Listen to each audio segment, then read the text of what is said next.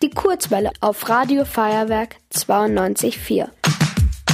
Macht mal ein bisschen gruselig, ähm, denn es geht um ein gruseliges Thema jetzt bei uns in der Kurzwelle. Um Vampire. Sie leben in dunklen Ecken. Auf der Suche nach menschlichem Blut durchforsten sie die Wälder. Ah, äh, Moment, verwechsel ich jetzt was. Es geht nicht um Vampire, es geht um Zecken. Zecken sind gefährlich, weil sie beißen und dann mein Blut aussaugen. Zecken sind so gefährlich, weil sie ziemlich gefährliche Krankheiten übertragen können, die auch manchmal ziemlich schmerzhaft sind. Die Zecken sind gefährlich, weil die nie von den Haaren gehen und man muss sich gründlich die Haare waschen.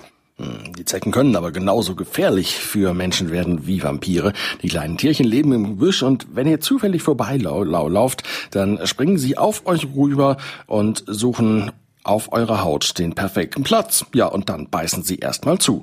Anne Roth ist Kinderärztin und weiß, warum Zecken an euer Blut wollen. Davon ernähren die sich und das brauchen sie eben auch, um sich fortzupflanzen, also zu vermehren. Insbesondere die weibliche Zecke braucht viel Blut, um dann Eier legen zu können. Ja gut, jetzt denke ich mir, ich habe ziemlich viel Blut und so eine Zecke ist ja auch ziemlich klein, da teile ich halt ein bisschen was.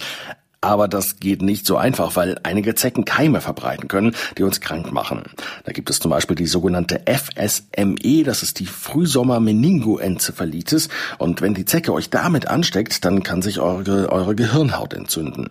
Vor solchen Krankheiten hilft trotz frühsommerlichen Temperaturen nur eines, lange, helle Kleidung tragen und Letztendlich muss man sich nach einem Aufenthalt in der Natur auch absuchen, also gucken, ob sie trotzdem irgendwo gestochen haben und dann gegebenenfalls möglichst schnell entfernen. Nur das ist dann ein Schutz, dass man sich möglichst auch nicht mit diesen Krankheiten infiziert. Eine Möglichkeit bei der FSME gibt es noch, dass man sich auch dagegen impfen lassen kann sagt Kinderärztin äh, Anne Roth. Anne Rote, ähm, also bittet ruhig eure Geschwister oder Eltern, euch mal den Rücken abzusuchen oder die Kopfhaut, also da, wo ihr selbst nicht rankommt. Und wenn ihr eine Zecke gefunden habt, dann fragt eure Eltern, denn zusammen mit einer speziellen Zange kann man diese Zecke langsam rausziehen und diese Zange, die bekommt ihr in jeder Apotheke. Kurzwelle, das Kindermagazin auf Radio Feuerwerk 92.4.